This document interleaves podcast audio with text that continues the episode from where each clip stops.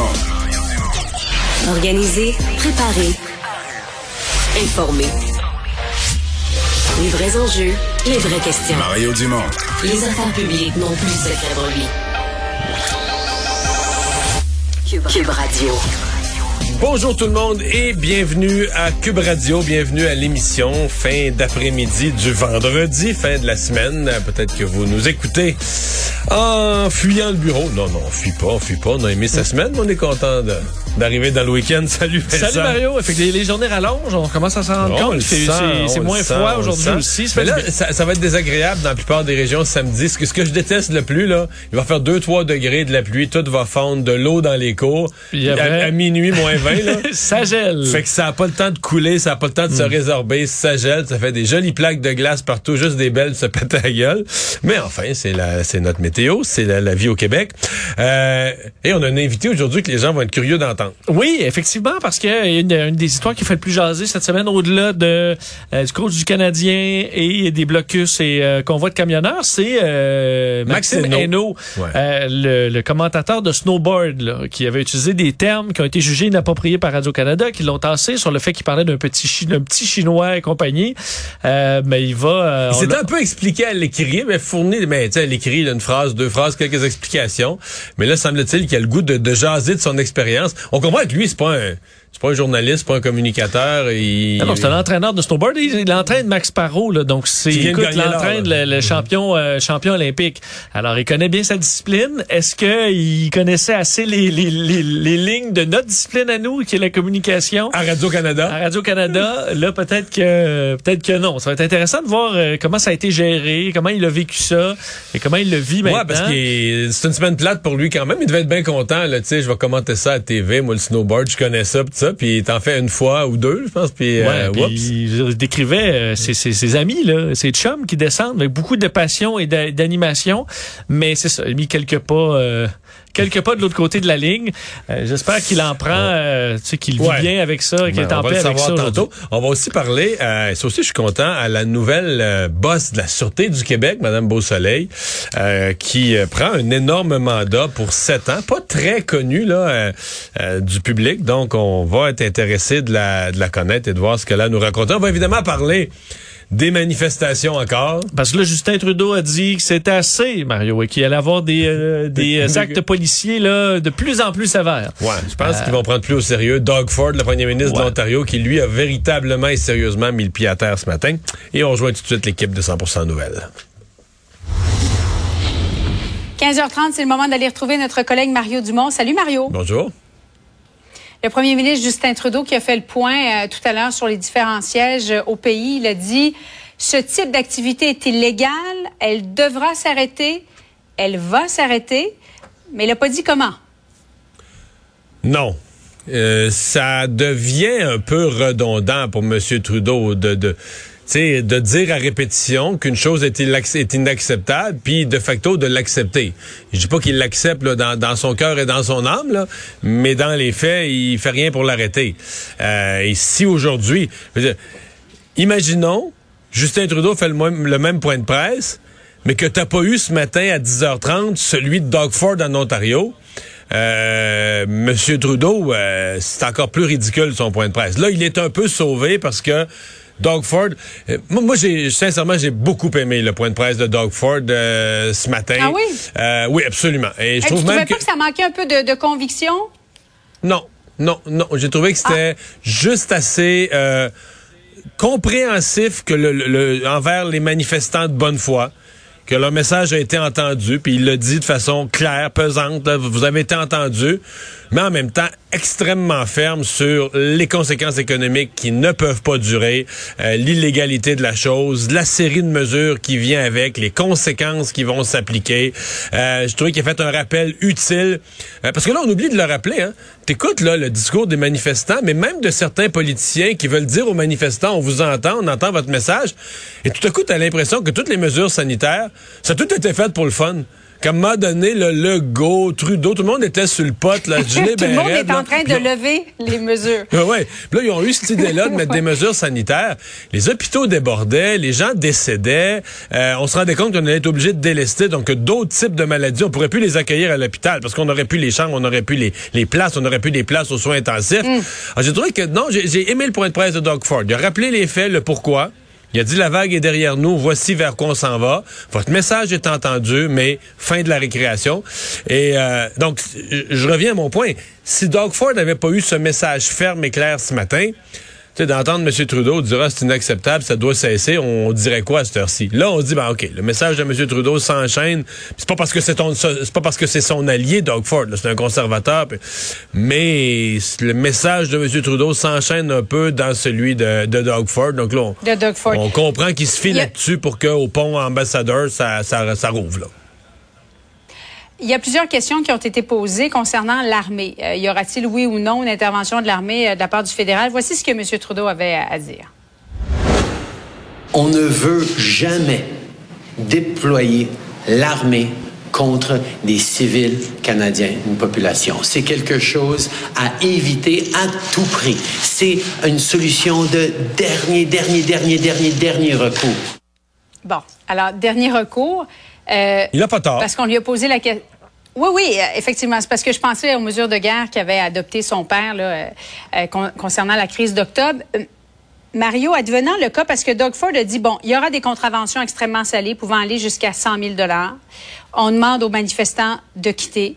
Il, il pourrait y avoir suspension de permis. L'état d'urgence est décrété en Ontario. Euh, mais tout ça, ça va se passer quand? Euh, quand est-ce que les policiers devraient ben, procéder à des contraventions? Euh? Techniquement, c'est un... Ben, il faut que ça se passe là. Aujourd'hui, M. Ford a été très, très, très, très clair. Donc, à mon avis, on compte en heures. Il faut que ça se passe. Là. Généralement, c'est le premier ministre d'une province qui demanderait, qui recourrait à l'armée. Fait qu'essentiellement, ce sont les manifestants qui vont le décider ou pas. Euh, moi, je pense qu'à 95% des chances, le travail policier euh, efficace avec euh, les policiers en nombre puis les bonnes méthodes d'intervention devrait suffire. Mais il y a une limite, c'est-à-dire que si les policiers qui veulent faire appliquer, l'exemple, le pont ambassadeur, il faut qu'il soit libéré. Donc, les policiers vont agir. Alors, si les gens qui sont là sont en mode on fait la guerre aux policiers, ben là, ça se pourrait que Doug Ford. M. Trudeau a raison, c'est une solution de dernier, dernier, dernier recours. Mais avant de mettre ces policiers en danger, euh, d'une façon grave. Et malheureusement, dans l'histoire, si on se souvient par exemple de la crise d'Oka, euh, ça a pris la mort d'un policier. Pour qu'on appelle hmm. euh, le, palier supérieur, ça a pris la mort d'un policier. Mais si on arrive dans une altercation, parce que c'est pas impossible. Il y a des gens qui sont là pour la guerre. En fait, ils le disent. C'est pas moi qui l'invente, ils le disent. Il y a des gens qui sont là pour la guerre, pensent renverser le gouvernement, etc. Alors, peut-être que c'est juste des paroles, puis qu'une fois qu'on va dire, regardez, c'est fini, là, tu perds ton permis, ton camion est plus immatriculé, donc plus immatriculé, il est plus assuré, euh, les gens vont dire, bon, ben, c'est correct. dossier judiciaire. Euh, dossier judiciaire, casier judiciaire. Plus traverser la, la, frontière. Mais si les gens partent en guerre, ben là, euh, est-ce qu'on va mettre jusqu'où? Jusqu'où Doug Ford va être prêt à mettre des policiers à, à risque, jusqu'où les dirigeants des corps policiers vont être prêts à mettre leurs agents à risque? C'est là que la hmm. question du dernier recours va venir. On n'en est pas rendu là. M. Trudeau a raison, mais c'est pas c'est pas souhaitable, c'est peu probable, mais à ce point-ci, c'est suffisamment grave comme crise qu'on ne peut pas exclure que le premier ministre d'une province, à un point, euh, demande ce recours. Mario, quand tout ça a commencé, euh, revenons à il y a deux semaines, parce que puisque c'est le troisième week-end au centre-ville d'Ottawa, euh, on se disait euh, c'est sans espoir, sans issue, les mesures sanitaires sont là pour rester. De toute façon, Washington impose aussi la vaccination obligatoire chez les camionneurs. Et plus le temps avance, peut une coïncidence. M. Trudeau a dit, ben non, c'est pas une victoire pour les manifestants. Nous, on se base sur la science, mais Doug Ford étudie la levée du passeport vaccinal. Euh, le ministre de la Santé ici au Québec, Christian Dubé, évoque aussi l'idée de le suspendre entre deux vagues. Euh, test PCR, levée de ces tests à la frontière, ça pourrait être annoncé la semaine prochaine du côté du fédéral. As-tu l'impression que tranquillement, les manifestants sont en train d'avoir gain de cause? Ben oui, c'est parce que c'est bien spécial ce qui se passe, Julie. Mm-hmm. D'habitude, là, t'as une manifestation, c'est parce que les, gens voudraient que le gouvernement aille dans cette direction-là. Puis le gouvernement est dans cette direction-là, puis on veut le faire changer de bord. Mais présentement, la levée des mesures, là, c'est mettons qu'il n'y a aucune manifestation puis que le nombre de cas est en baisse. puis qu'on, ben, je veux dire, la logique du commun des mortels, c'est de dire, ben là, ils vont-tu enlever ça? Tout le monde voulait là, que les restaurants rouvrent. Puis, je veux pas besoin d'être manifestant pour ça. C'est un souhait naturel, là. Euh, le retour à la normale, je veux dire, le mot le dit, on veut retourner à la normale parce que c'est la normale. Donc, euh, les gens manifestent pour quelque chose où on s'en va déjà dans ce sens-là naturellement. Je veux dire, les manifestants qui disent, euh, là, euh, euh, faut, faut, faut revenir, tu sais, faut, faut donner place à l'économie, faut rouvrir l'économie. Mais pour l'instant, ce qui ferme l'économie, c'est plus la COVID, c'est les manifestants. Présentement, ce qui ferme l'économie, c'est plus les mesures sanitaires. Les mesures sanitaires, ils lèvent les unes après les autres. Ce qui ferme l'économie, ce sont les manifestants. Fait que t'as des manifestants qui disent Hey, rouvrez l'économie, puis t'as le reste de la population qui disent Ben justement, là, on attend après vous autres. Euh, tu sais, c'est- bizarre comme situation. Donc, effectivement, euh, quand tu quand tu manifestes en réclamant quelque chose qui de toute façon va arriver, ben c'est sûr que tu vas obtenir un certain Ça finit par arriver. ça finit par arriver, tu vas obtenir un certain, euh, un certain gain de cause. Est-ce que les, les gouvernements accélèrent, prennent, acceptent de prendre plus de risques? Peut-être un peu. Sincèrement, je ne sais pas. Peut-être un peu. Au Québec, on a un plan là, sur cinq semaines. On semble l'avoir euh, l'avoir suivi. La santé publique nous dit oui, oui. à- les prochaines étapes, ben là, sont à l'étude aussi. On fera pas ça demain matin, mais euh, le masque pour des différents groupes, pour les enfants, dans toutes sortes de circonstances, c'est à l'étude. Euh, le passeport vaccinal, l'obligation de le présenter à différents endroits, euh, c'est à l'étude. Donc, euh, c'est des choses qui sont qui sont en qui sont en cours. Et euh, le, le, le, le, plus, plus on enlève des mesures, en fait, c'est un peu ça qui est en train de poindre, c'est plus on enlève des mesures, plus d'une certaine façon, ça, ça déshabille les manifestants, euh, où là, on va se rendre compte que ceux qui restent, ben, c'est quoi vous voulez exactement, là? Tu vas entendre de plus en plus, à mon avis, quand on va leur présenter le micro, euh, des menaces, des menaces envers le gouvernement, l'idée de renverser le gouvernement. Tu sais, les gens, exemple au Québec, là, les gens qui disent, ah, nous autres, on veut que le sport reprenne pour nos jeunes. Ben, il reprend lundi, il reprend, ça reprend, là, de toute façon. Fait que, euh, ils seront plus dans les manifestations, là. Tu manifestes tu manifestes pas pour obtenir quelque chose que tu as déjà. Donc, c'est vraiment la- le, le cœur radical de ceux qui sont dans une motivation très, très politique à la Trump, là. Euh, eux vont rester sur les barricades. Et ça, ça va transparaître de plus en plus. Ça veut pas dire que ça va être plus facile à gérer. Hein? Non, ben c'est paradoxal. Ils veulent le meilleur pour leurs enfants, mais il y en a des enfants qui sont dans le convoi euh, dans le centre-ville d'Ottawa qui, vont plus, qui ne vont plus à l'école depuis deux sménes. Alors, Ouais, mais c'est un sujet sur lequel Doug Ford, variable. Doug Ford a été très ferme là-dessus. Ouais. hein. Si vous êtes dans le convoi avec des enfants, rentrez à la maison, euh, il les a spécifiquement visés, là, ceux qui manifestent avec des enfants à bord. là. Merci beaucoup, Mario. Bonne fin d'après-midi à toi. Au revoir. Alors Vincent, dans les autres nouvelles, nouvelles pardon qu'on surveille aujourd'hui, euh, ben ouais, la, la, la fin, tous les tous les ministres de la santé partout dans le monde disent euh, la vague Omicron est en train de passer, là, est derrière, est derrière nous. Et on le voit en chiffres aujourd'hui, euh, malgré le bilan, euh, toujours bon, à 39 décès. Pratiquement moins 100 hospitalisations aujourd'hui, moins 98. Euh, Hier, avant-hier, c'était plus autour de 30. Ça baissait moins vite, mais là, euh, coup positif. Moins 9 aussi aux soins intensifs. Alors, c'est plus positif. D'ailleurs, parlant de positivisme, il n'y en a pas seulement chez nous, il y en a dans le monde aussi, alors que l'OMS, l'Organisation mondiale de la santé, disait euh, on pourrait bien sortir de la phase aiguë, là, la plus sévère de cette pandémie d'ici la fin de l'année. Par contre, il y a une, euh, une condition à ça. Il faudrait qu'on atteigne 70 de la population mondiale de vaccinés. Ce que ça veut dire, c'est d'aller vacciner dans les pays où il y a très peu de vaccination, comme euh, ben, dans- sur le continent africain, où c'est seulement 11 des gens qui sont vaccinés. D'ailleurs, dans les bonnes nouvelles concernant l'Afrique, il y a un premier vaccin ARN messager là, qui est disponible en Afrique, euh, dont on a euh, qu'on a développé grâce au séquençage génétique qui avait été rendu public par Moderna.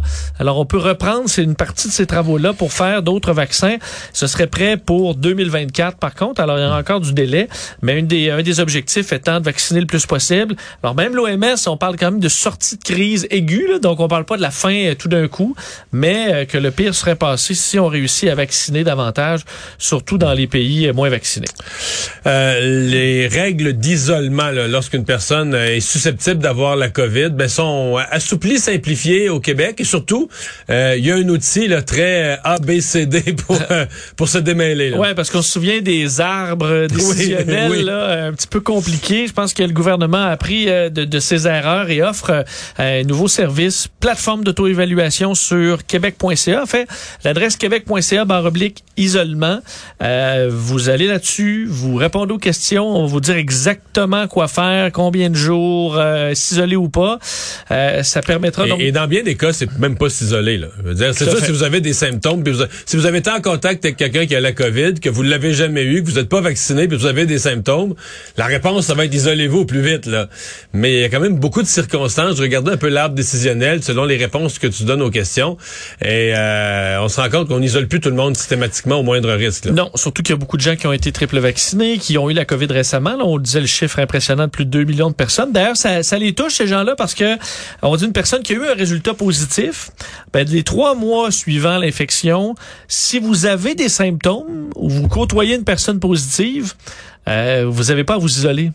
Donc, même s'il y a des symptômes euh, qui pourraient être la COVID, euh, on vous isole pas parce que on prend pour acquis qu'en dedans de trois mois, on n'a pas la COVID deux fois. Alors, ça permettra peut-être d'empêcher que des gens euh, s'isolent pour rien. Julie l'a mentionné tout à l'heure, le ministre de la Santé qui a évoqué la possibilité de suspendre. là, Ben, c'est drôle parce qu'il a évoqué ça à l'Assemblée nationale, puis à la même heure, j'avais son directeur de la santé publique qui me disait justement, on est après étudier ça, là, le passeport vaccinal. Euh, oui, exact. Je vais vous le faire entendre euh, un extrait de Christian Dubé sur le passeport vaccinal où justement, c'est ce qu'il dit, euh, ouvre la, la voie là, vers une possible une suspension du passeport vaccinal entre les vagues. Alors, pas une fin complète, on peut l'écouter. Quand j'ai parlé que le passeport vaccinal est là pour rester, est-ce que la santé publique va nous recommander, j'espère, en quelques semaines, de dire est-ce qu'on peut le suspendre parce que ça va mieux, mais est-ce qu'on pourrait le réétablir si jamais on était pris avec une autre vague? C'est ça qu'il faut penser. Bon, alors que certains, euh, certaines provinces comme la Saskatchewan et l'Alberta ont annoncé la fin du passeport vaccinal. Alors, est-ce qu'on le mettra sur pause? Est-ce que c'est une c'est un bon choix euh, alors qu'on est dans une phase plus tranquille de la pandémie? Peut-être que ça permettra de calmer les, euh, les frustrations de certains aussi. Euh, c'est pas impossible. Il y a le ministre Duclos qui lui a offert une réponse là, tous ces groupes, compagnies aériennes, euh, associations touristiques, groupes de congrès et autres, euh, qui commencent à penser que les règles aux aéroports sont, sont pénalisantes. Là. Oui, parce que euh, là-dessus, euh, Jean-Yves Duclos, le ministre de la Santé, le même avis là, dont on parlait, là, un avis positif sur le fait qu'Omicron euh, est derrière nous, le, le gros de cette euh, cette vague-là, de sorte qu'on évalue les mesures en place. On sait que présentement, là, les voyageurs doublement vaccinés qui sont en séjour, parce qu'il faut être double vacciné, euh, qui sont dans un séjour de plus de 72 heures, doivent avoir le test PCR. Il y a des tests aussi de dépistage aléatoire à la frontière. Euh, donc, ça, ça, ça fait un, un processus quand même assez lourd. Euh, on pourrait donc annoncer dans les prochains jours des, des allègements ou des assouplissements aux, euh, mesures frontalières. Euh, donc, certaines, par contre, sont là pour rester, au dire de Jean-Yves Duclos, mais les autres seront levées dès que possible. D'ailleurs, il y avait quand même un terme, parce qu'on revient là, avec le vivre avec le virus, vivre avec le virus, mais il dit, pour faire ça, il faudrait que les gens arrêtent d'en mourir en si grand nombre. Mais il a été très bon là-dessus parce que tu sais comment cette expression est rendue qu'elle m'énerve. Puis vivre avec le virus, mais dans la phrase, il y a avec puis virus. C'est pas faire semblant qu'il n'existe plus, là. Ben, c'est, mais beaucoup de gens remarquent ça, là, beaucoup, beaucoup, beaucoup de gens. C'est ça qu'ils veulent dire. Ils disent vivre avec le virus, mais c'est pas du tout leur intention. C'est-à-dire qu'ils utilisent ces mots-là, ils les répètent, ils les mâchouillent, là, vivre avec le virus, mais leur intention, c'est de dire, faire semblant qu'il n'existe plus. Ouais, parce que vivre avec le virus, Mario, c'est peut-être apprendre à vivre avec un masque de temps en temps, avec des rappels de vaccins au besoin lorsqu'il y a un nouveau ça. variant, c'est peut-être ça, à, apprendre à vivre avec le Mais il y a des virus. gens qui disent vivre avec le virus, ça veut dire plus jamais entendre parler de vaccin, euh, plus jamais entendre parler de masque, plus jamais rien. Plus...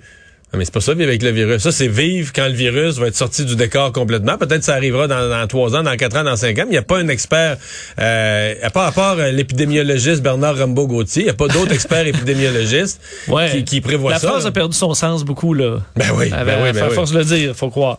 Euh, donc, mais, c'est- mais, mais j'ai trouvé que Jean-Yves Duclos a quand même ramené, de façon optimiste, de façon, oui, vivre avec le virus, mais pas vivre avec le virus. C'est ça, à à on trouver vit, on a- l'équilibre. On n'est pas dit- tout arrêté, on ferme pas Ben, tout, on vit. En fait, il a dit exactement de vivre avec le virus, ça veut dire aussi qu'il faut que le virus et notre système de santé puissent coexister sans que ce dernier soit paralysé.